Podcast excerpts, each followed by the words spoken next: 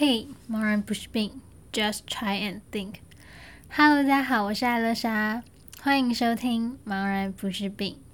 这个节目主要会和大家分享个人成长，以及邀请不同领域的人分享他们的工作内容，或是探索自己的历程。嗯，不过今天比较不一样，今天想跟大家聊聊关于年龄焦虑这件事。对，今天是我的 solo 场，你只会整场听到我的声音。那为什么会讲关于年龄焦虑呢？其实因为我刚过完我的生日，不免俗也感到一点点就是有年龄的包袱在。然后我也想回顾一下我从《告别菜尾世代》这本书里面延伸出来学习拥抱成长的一些小 tips。嗯，今天这集的走向会是先聊聊。年龄焦虑的来源呐、还有我们可能遇到的问题，然后最后在节目的尾端，我会加码一些爱乐莎平常对于事情、人生感到焦虑时候会做的事情，怎么样解决自己当下的压力或是情绪。呃，如果你想要看本集节目的文字内容，直接 Google Story Who S T O R Y W H O 就可以找到我喽。那么，赶快来听听今天的内容吧。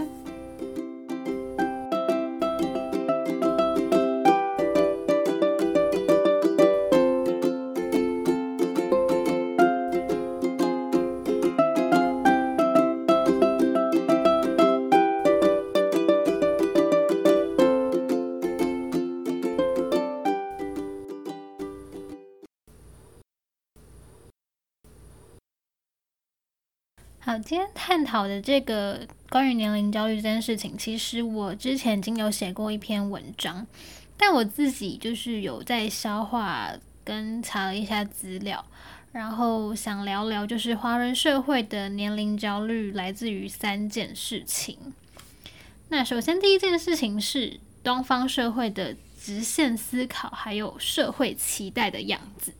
其实从一个很简单的地方，就是每年过年的时候啊，就会遇到呃有一点小烦吗？就是一些亲戚朋友，他们就会关心或者是问你说：“诶，你呃，如果你现在高中毕业或者是什么的话，他就问你说：‘诶，你要念什么大学啊？’然后大学毕业就会说：‘哦，那你要找什么工作啊？啊，你现在有没有男朋友还是女朋友啊？’”啊，什么时候要结婚，甚至什么时候要生小孩，这种诸如此类很可怕的问题，全部都就是迎面而来。那这些问题其实呃有一点像是他们其实是有一个期望的答案。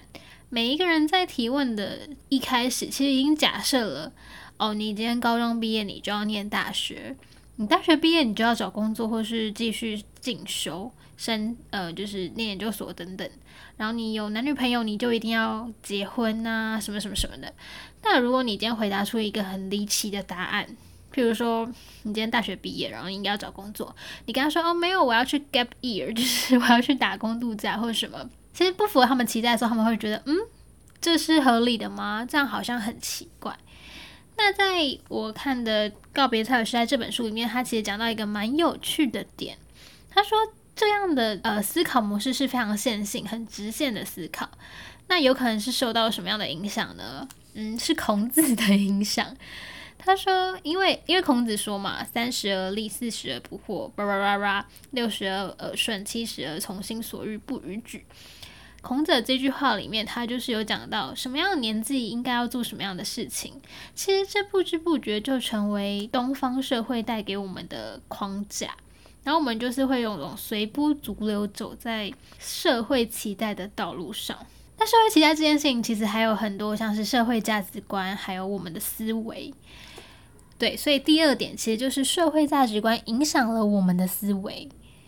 嗯，你不觉得其实很多媒体他们都是在报道年轻的成功的企业家，或是就是他们很崇尚少年得志啊，早期成就。让我们就是会一窝蜂想要往同一个方向走，就像是这本书的作者他形容，我们每个人都很像是罐头工厂的复制品，忽略我们其实可以和别人不一样。那我们也很害怕放慢脚步，生怕自己落后那一点点的时间去抵达工厂。没错，我也曾经有这个想法。就是工厂就好比是社会。我在学生时代其实也一直对年龄感到焦虑，可是我其实不知道这个焦虑到底是从哪里来的。我记得我从高中的时候，我就是觉得天哪，我怎么这么老？好，我不知道这个到底是从哪里来，但是就是。呃，到后来的时候就有发现，就是有觉得说，那如果我念研究所，是不是有延迟进入市场的时机？那念研究所真的会对我的未来有帮助吗？那时候其实有这样的想法闪过，但后来就是应该说最近看了这本书以后，发现其实有时候年龄焦虑就是一种害怕没有达成的失落感。就譬如说我刚我刚刚讲的。我觉得我念研究所可能会有一点老嘛，但是我害怕的其实是我念完研究所之后没有进步，然后没有达到我预想的那样的目标，在害怕就是没有在该工作的时候工作，该在有事业有一定成绩的时候达到一定的薪资水准，诸如此类被社会价值观所包覆的思维，就是真的太可怕。当每个人都追求薪资福利高、安稳的生活，被社会价值观包覆的思维影响的时候，就会失去找寻自己热爱的事情，然后影响我们自我发现的过程，甚至就是遗忘我们其实还有其他的可能性。而这样的社会价值观，其实也导致我们害怕重新开始。对，所以第三个就是。我们其实也很害怕浪费啊、绕路啊这件事情。很多人就是想要转换跑道，但因为呃很多原因，他紧紧抓着现有的资源不放。他想要改变，又很害怕踏出那一步。可能做的不是喜欢的工作，却因为安稳的福利与薪水跳不出去。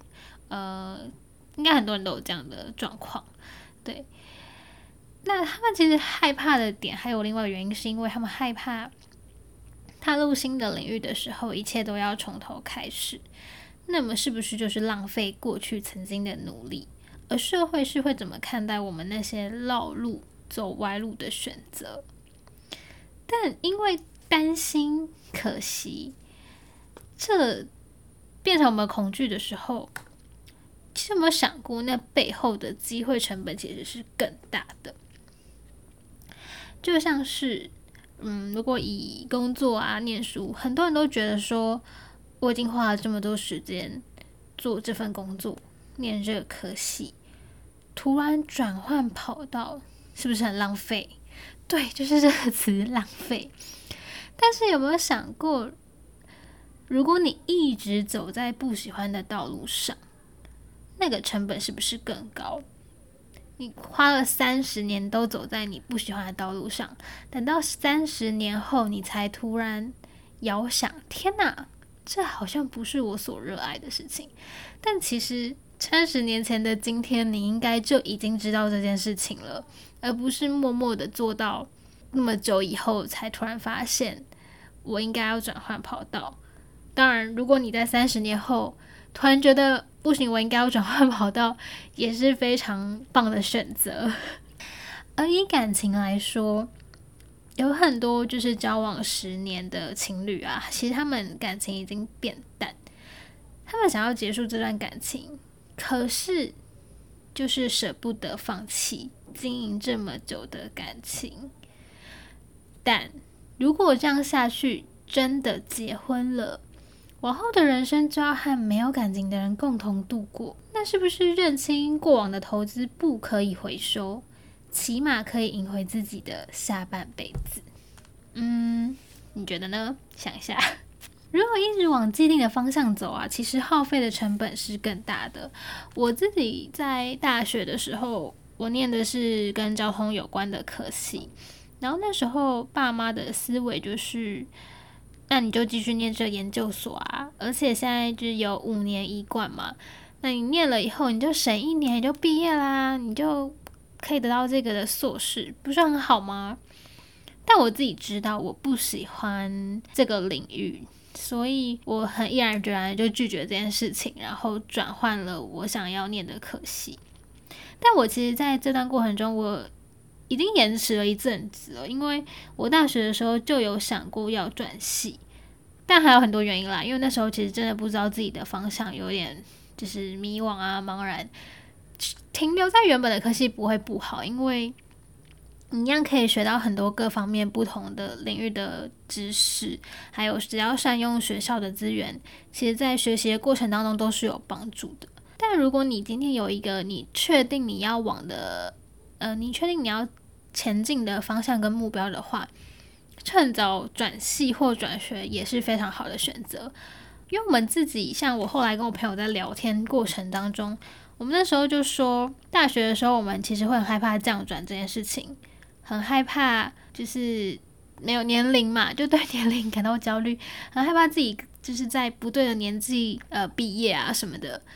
但是。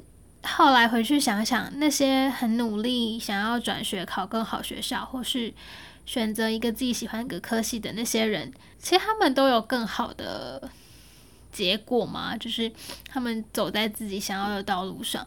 然后你那一年两年的差距真的不大，因为那一年两年的差距其实可以换算成我们可能十年后其实更好的未来。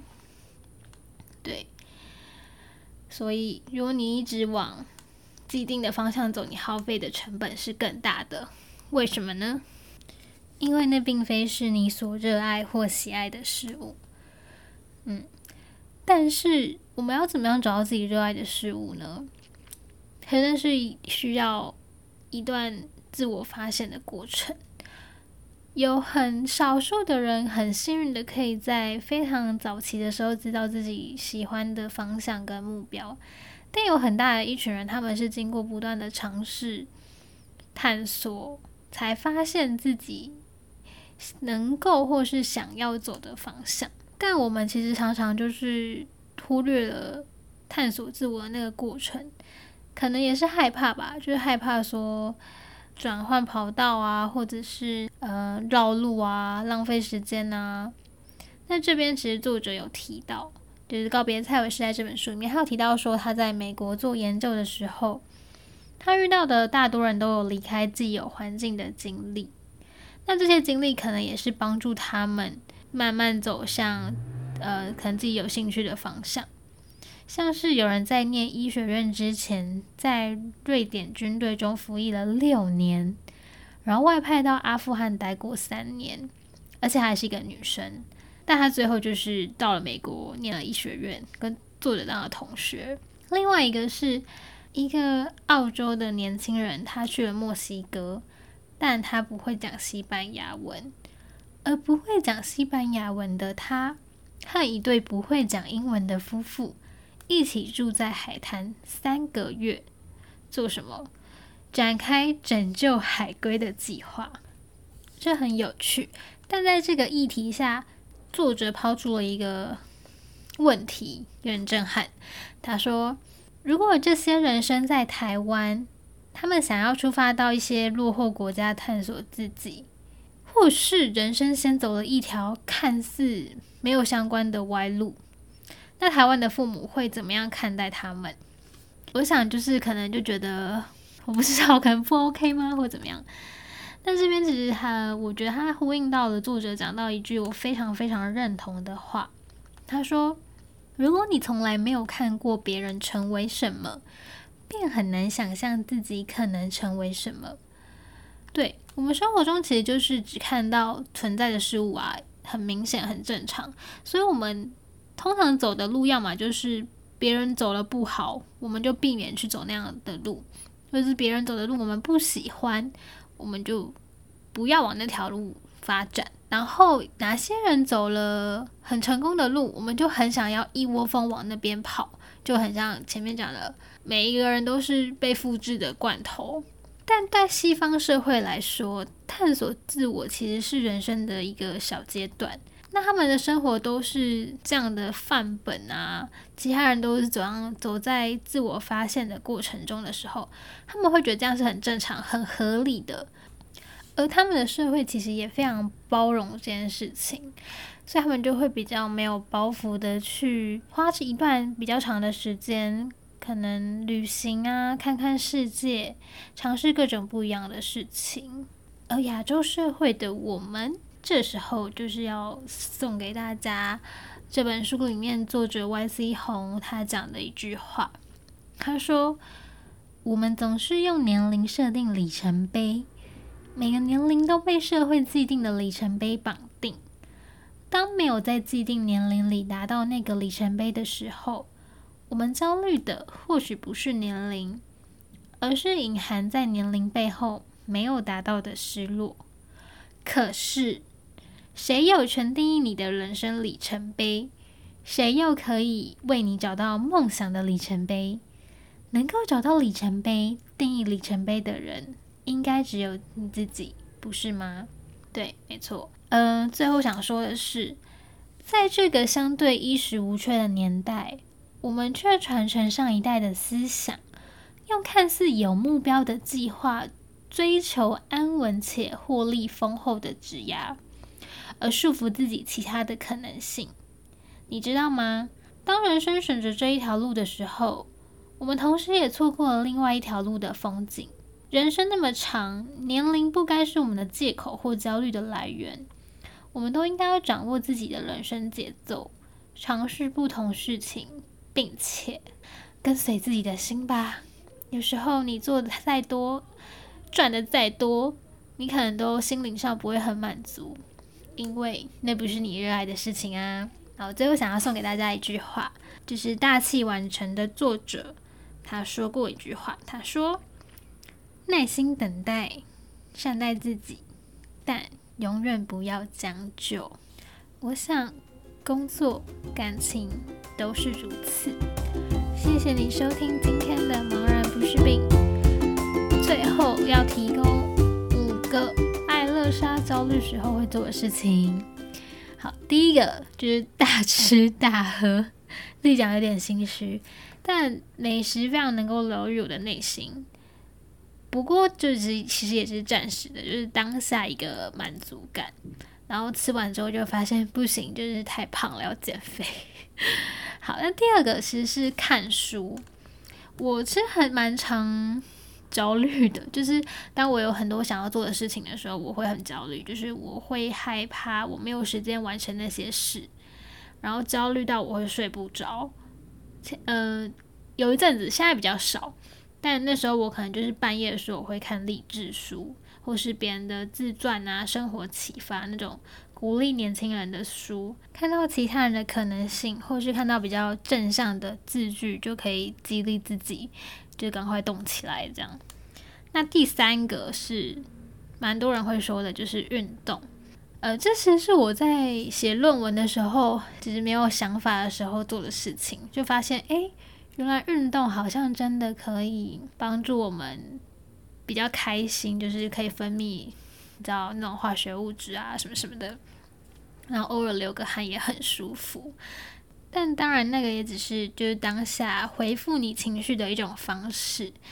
那第四个就是找寻生活中的刺激，这还蛮有用的。这是刺激我自己，就是生活太平淡跟太安逸时候的方式。譬如说，我可能会去陌生的场合听演讲，参加不同的课程或是活动。我很喜欢有事没事的时候上活动通，找一些近期的讲座，或是各式各样不同的呃课程，这样。那最后第五个是我觉得最有用的方式，就是动手写笔记，对，书写跟抒发内心的想法。然后我会做的事情是。我会列下所有我想做却没有做的事情，然后我可能会写一些我为什么没有做的原因，或是我担心去做了会发生的事情，然后盘点自己内心的想法，再慢慢写下那些可以执行的方式，或者是加上近期能够完成的事情。OK，就是有点写下。写下清单，但也有写小小的写下你的 schedule，就是你大概什么时候可以完成这些事情啊？你要怎么样完成？写完之后你会瞬间觉得很安心。我啦，我会瞬间觉得，嗯，我这些事情好像都已经被排好了，那我就可以安心的去睡觉喽。所以，如果你也很焦虑的话，我推荐你以上五个方法，就是吃美食，如果你爱吃，然后可以看书，选择自己喜欢、有兴趣的书籍，不一定是励志书啦。我自己是喜欢看励志书的人。那有些人，如果你喜欢看东野圭吾这种侦探，呃，什么推理小说也没关系，只要可以平复你的、平复你的心情都 OK。所有的书都可以学到一点点什么，不管是什么书，你一定可以从里面得到很多的想法。然后再是运动，另外就是找寻生活中的刺激，有可能你找寻生活中的刺激就是运动，你有可能去健身房报名课程，这也是你找寻生活的刺激的方式。那我自己就是会去陌生的场合听演讲，这样。那最后一个就是动手写笔记。其实我发现我。有点不可取的，就是我非常喜欢在半夜的时候思考，可是这样就是如果隔天一早要上班就会很累。但动手写笔记是非常好的方式，推荐给大家。非常谢谢你愿意花时间收听今天的茫然不是病。我今天有点失控，就是因为我没有什么稿子，然后随心所欲的。讲我想讲的话，然后很像跟大家聊天的感觉。希望今天的节目对你有一点点的帮助。而如果你觉得喜欢的话，也欢迎分享给你的朋友，然后追踪我的 Instagram Story Who。你的故事决定你是谁。嗯、你只要搜寻 S T O R Y W H O Story Who，应该就可以找到我喽。谢谢你的收听，我们期待下周的人物访谈吧。